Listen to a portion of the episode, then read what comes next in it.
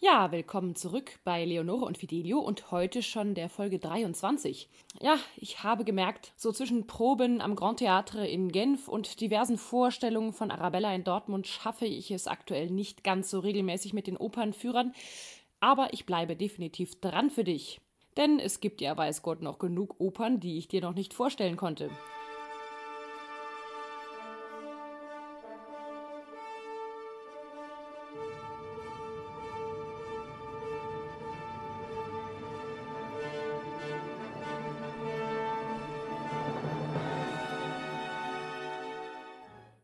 Heute kommt wieder eine deutsche Oper dran, aber ein bisschen fast im italienischen Stil, nämlich Der fliegende Holländer von Richard Wagner. Huhu. Ja, Wagner habe ich dir ja bis jetzt immer nur mal so am Rande erwähnt, aber der ist doch definitiv einer der ganz großen deutschen Opernkomponisten und auch einer der Opernkomponisten des 19. Jahrhunderts. Und hier bei dem Fliegenden Holländer, einer seiner ersten großen Erfolgsopern, die auch heute noch in Bayreuth zum Beispiel gespielt werden, haben wir es mit einer damals sehr in Mode befindlichen Gruselgeschichte zu tun. Du weißt ja vielleicht, die Leute damals fanden irgendwie alles Übersinnliche sehr spannend. Es gibt auch viele Gemälde aus der Zeit von Phantomen, von Nachtmaren, also Albträumen und dergleichen. Und hier finden wir eben den fliegenden Holländer, eine allseits bekannte Seemannsgeschichte, die von Old Ritchie im Jahr 1843 in Dresden uraufgeführt wurde. Er hatte diese Geschichte bei seinem Aufenthalt in Paris selbst kennengelernt und übersetzt von Französisch auf Deutsch und war wahrscheinlich auch noch selbst tief geschockt von einer Schiffsüberfahrt von London nach Paris, die sie gerade so überstanden haben, ohne zu kentern, und hat uns deswegen schon in die Ouvertüre eine wahrliche Sturmmusik geschrieben. Ja, siehst du mal, schade, dass es solche Überfahrten nicht mehr gibt, denn ich schätze, so in einem einstündigen Flug von London nach Paris oder mit dem Eurostar unter dem Ärmelkanal durch, da fallen einem solche coolen Sturmgeschichten nicht ein. Ja, die Zeitgenossen damals waren auch ziemlich schockiert über diese Kinowirkung in der Musik. Aber Wagner hat immer wieder ganz grandiose Naturnummern geschrieben. So begegnen wir ihm eigentlich auch heute immer wieder, denn in Filmen wie zum Beispiel The Day After Tomorrow, finde ich, kann man auch genau immer wieder diese Anklänge an Wagner hören und seine ersten lautmalerischen Beschreibungen von einem Sturm. So, wir befinden uns also am Beginn des fliegenden Holländer. Er spielt in Norwegen, die See ist rau und das Schiff des Kapitän Dalands schafft es gerade noch mit Mühe und Not in eine geschützte Bucht, um darauf zu warten, dass das Wetter sich besänftigt und sie in die nahegelegene Heimat Fjord Bucht segeln können. Alle gehen erschöpft schlafen, nur der Steuermann muss Wache halten und freut sich schon auf ein zärtliches Wiedersehen mit seinem Mädchen daheim. Da erscheint plötzlich, während er eingeschlafen ist, ein Schiff geisterhaft am Horizont mit horrorroten Segeln. Obwohl, hm, eigentlich finde ich so, Holländer müssten ja eher so entweder orangene Segel haben oder Gouda-gelbe. Aber gut, Rot ist ja schon immer so eine Opernfarbe. Deswegen gibt es auch lustigerweise heute noch eine Farbe, die Opernrot heißt, so wie damals die Sessel oft bezogen waren. Ein rotes Schiff erscheint am Horizont und ein Mann springt von Bord, ebenso elegant wie es einem Wagner-Bariton möglich ist, und erklärt die Vorgeschichte des Holländers. Das ist irgendwie so ein totaler Tick von Wagner, dass er immer davon ausgeht, dass die Leute eh keine Ahnung haben, bevor sie in die Oper reingehen und deswegen ihnen von irgendeinem der Hauptdarsteller erzählen lässt, was alles bisher so passiert ist und, und was man wissen muss, um die Oper überhaupt zu verstehen. Mich nervt es ja manchmal, aber vielleicht ist es auch eigentlich eine sehr nette Sache an das Publikum, denn damals gab es ja schließlich noch keine Wikipedia-Artikel, die man lesen konnte und auch noch keinen Opernführer als Podcast.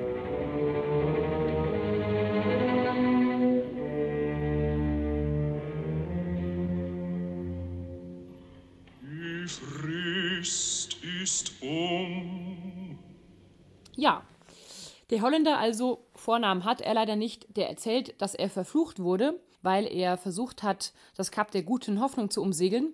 Und ein Engel hat sich da zwar ihm seiner erbarmt, aber im Prinzip ist er dazu verflucht, als Zombie und Untoter zur See zu fahren.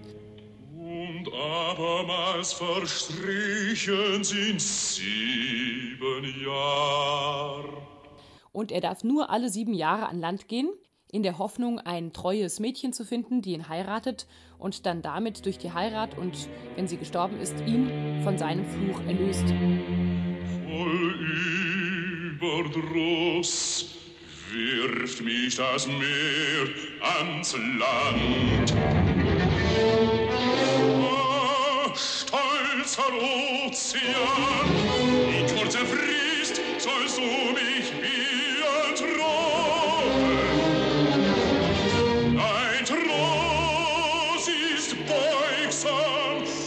doch ewig meine Qual. Tja, gar nicht so einfach. Bis jetzt hat er auf jeden Fall kein Glück gehabt und freut sich nun, ein weiteres Mal an Land gehen zu können. Jetzt trifft der Wagner Bachelor auf den Captain Darland, der sich als Kaufmann auch immer auf ein gutes Geschäft einlässt und als der Holländer ihm seine Portokasse voller Juwelen zeigt, lässt er sich sehr schnell überzeugen, dass seine Tochter Senta genau die richtige für den Holländer sein könnte.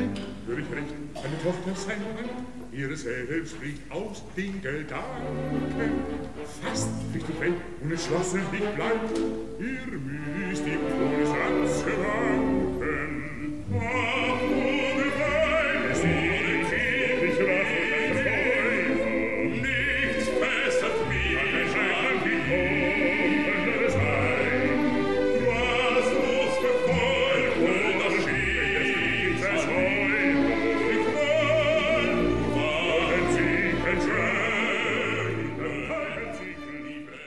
Am nächsten Morgen frischt der Wind auf und alle Schiffe können heimwärts segeln zu Dalands Haus. Zweiter Akt. Die Frauen sitzen brav bei häuslicher Arbeit und spinnen so vor sich hin. Senta, betreut von ihrer Amme und Erzieherin Mary, träumt lieber von Popstars und anderen Idolen. Sie ist nämlich schon seit Jahren in ein Bild des Holländers verknallt. Für sie ist er sozusagen die Verkörperung von Michael Jackson, Justin Bieber und Leonardo DiCaprio in einem. Deswegen singt sie auch seinen Titelsong nach, die Ballade vom fliegenden Holländer. Ja, hier kannst du schon hören, dass Wagner ein totales Fable für die sinnfreie Aneinanderreihung von merkwürdigen Silben hat. Hoyotoho, hohe. Das wird dir dann auch bei der Walküre begegnen. Weia, Waga, Walle, du Welle, singen die Rheintöchter im Rheingold und sowas hörst du dann immer wieder.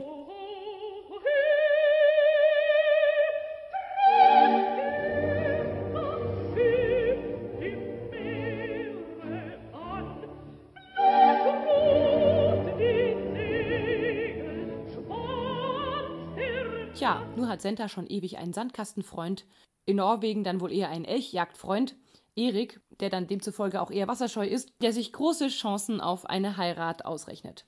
Er berichtet von der Ankunft und von einem bösen Traum, dass Senta von einem Schiff entführt wird. Senta ist begeistert, Erik verschwindet und als Daland und der immer noch vornamenlose Holländer das Haus betreten, bleiben für Senta Raum und Zeit stehen. Sie erkennt sofort den Held ihrer Popstar-Träume. Vater Daland, der alte Kuppler, zieht sich schnell zurück und überlässt die beiden sich selbst.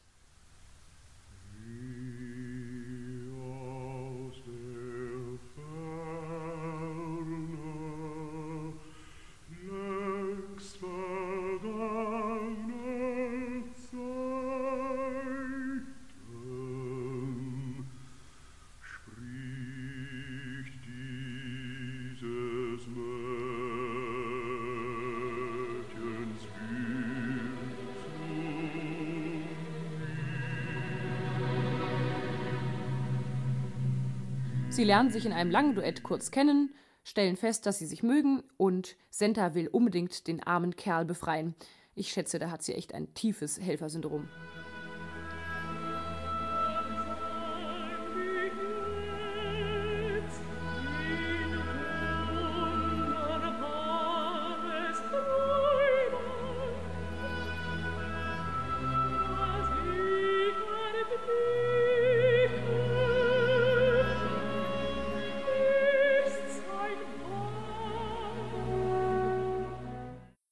Dritter Akt.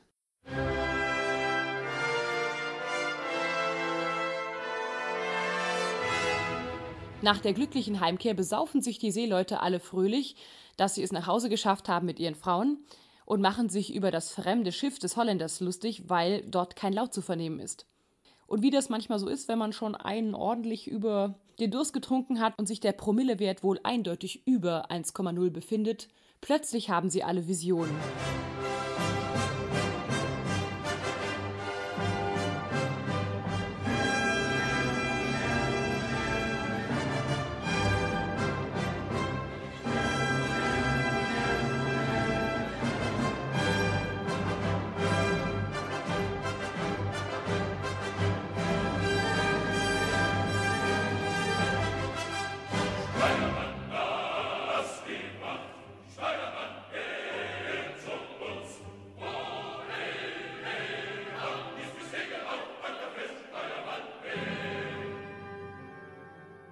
Das Schiff leuchtet blutrot auf und die Seeleute antworten, dass sie leider nicht mittrinken können, weil sie ja schon tot sind.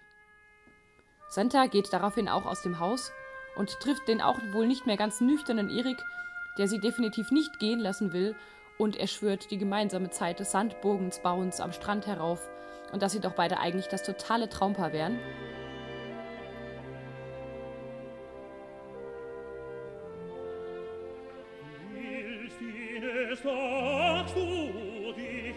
Nicht mehr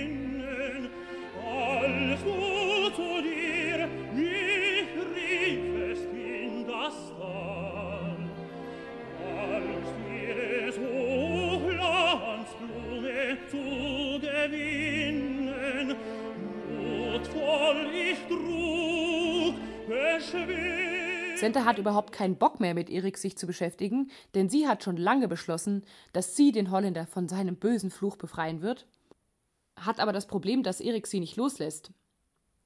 Natürlich der Klassiker, wie das eben in der Oper so ist, der Holländer kommt dazu und hat irgendwie so die totale Super-Macho-Logik.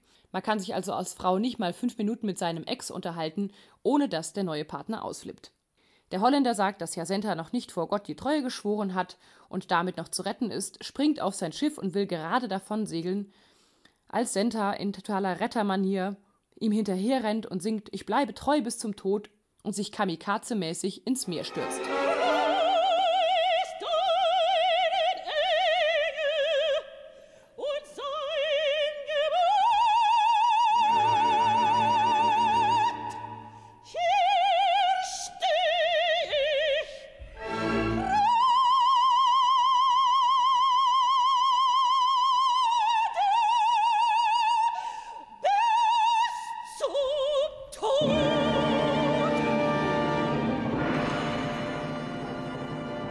Und wusch!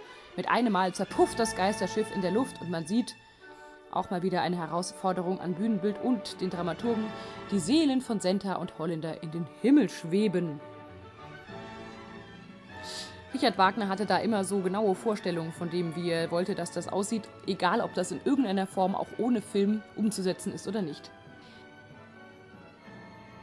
Das war meine Folge über einen der absoluten Wagner-Topseller und ich finde auch ein super Stück für Opernanfänger, denn das hat eine super Länge von gerade mal 2 Stunden 15 Minuten ohne Pause. Also circa wie so ein Herr der Ringe-Teil mit ein bisschen Überlänge. Nur Cola und Popcorn, die darf man eben dann in die Oper leider doch nicht mitnehmen. Ja, und übrigens habe ich auch schon mal in einem früheren Podcast erwähnt, wenn du dich darüber informieren willst, wo gerade die Opern laufen, die ich dir hier bespreche, dann kannst du auf der Webseite gucken www.operabase.com, also www.operabase.com. Dort kann man immer nachschauen, wo welche Oper gerade in einem der vielen, vielen Opernhäuser, immerhin 80 an der Zahl in Deutschland, läuft und du sie dir demnächst anschauen kannst. Ich wünsche dir viel Spaß und bis nächste Woche.